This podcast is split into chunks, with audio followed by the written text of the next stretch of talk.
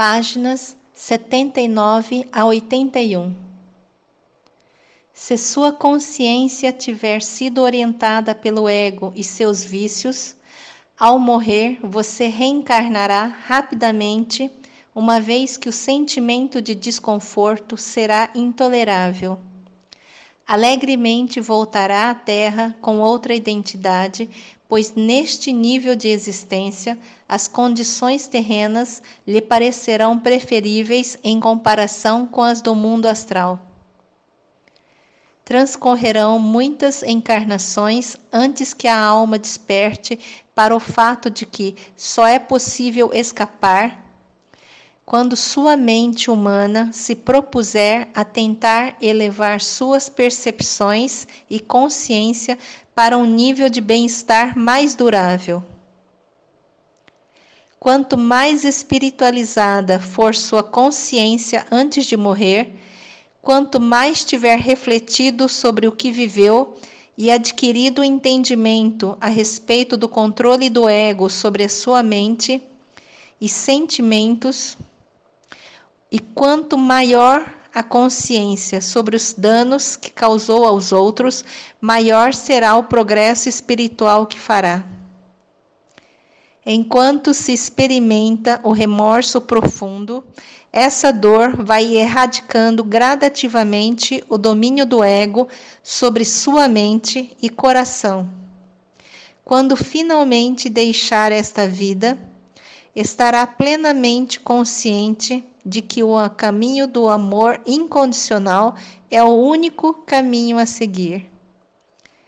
Então, você compreenderá em plenitude que toda miséria, enfermidades, privações, falta de êxito e infelicidades são consequências da falta de amor em com que você aborda a vida as pessoas e o ambiente. A crítica é um grande obstáculo à felicidade interior, pois é altamente destrutiva. Ela se reflete na sua vida, porque quando você julga, esse julgamento colherá o seu fruto amargo, como diz o ditado. Criticar os outros interfere com o bem-estar deles, por consequência, quando provocamos danos aos outros, por menor que seja, repito, os prejuízos voltarão para nós com juros.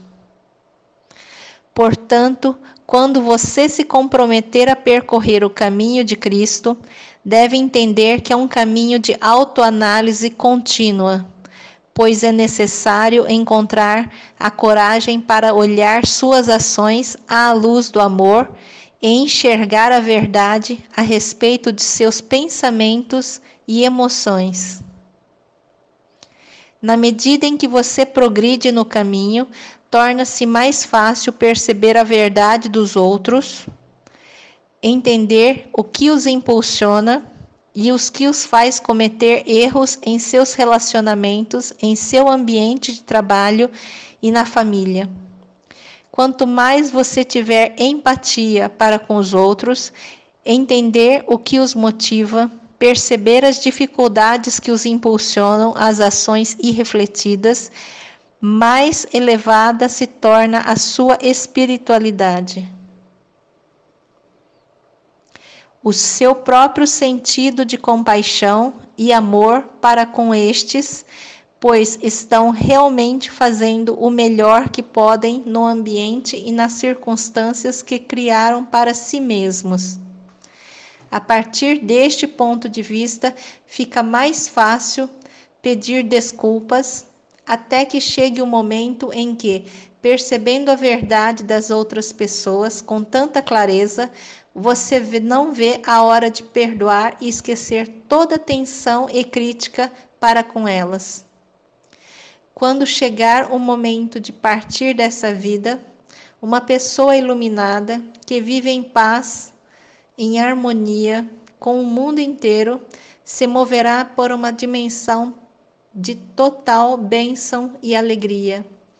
Depois de um tempo, começará a perceber que há dimensões ainda mais elevadas de consciência, de existência, a se preparar, aumentar e expandir o nível de sua consciência para absorver vibrações mais altas da consciência divina.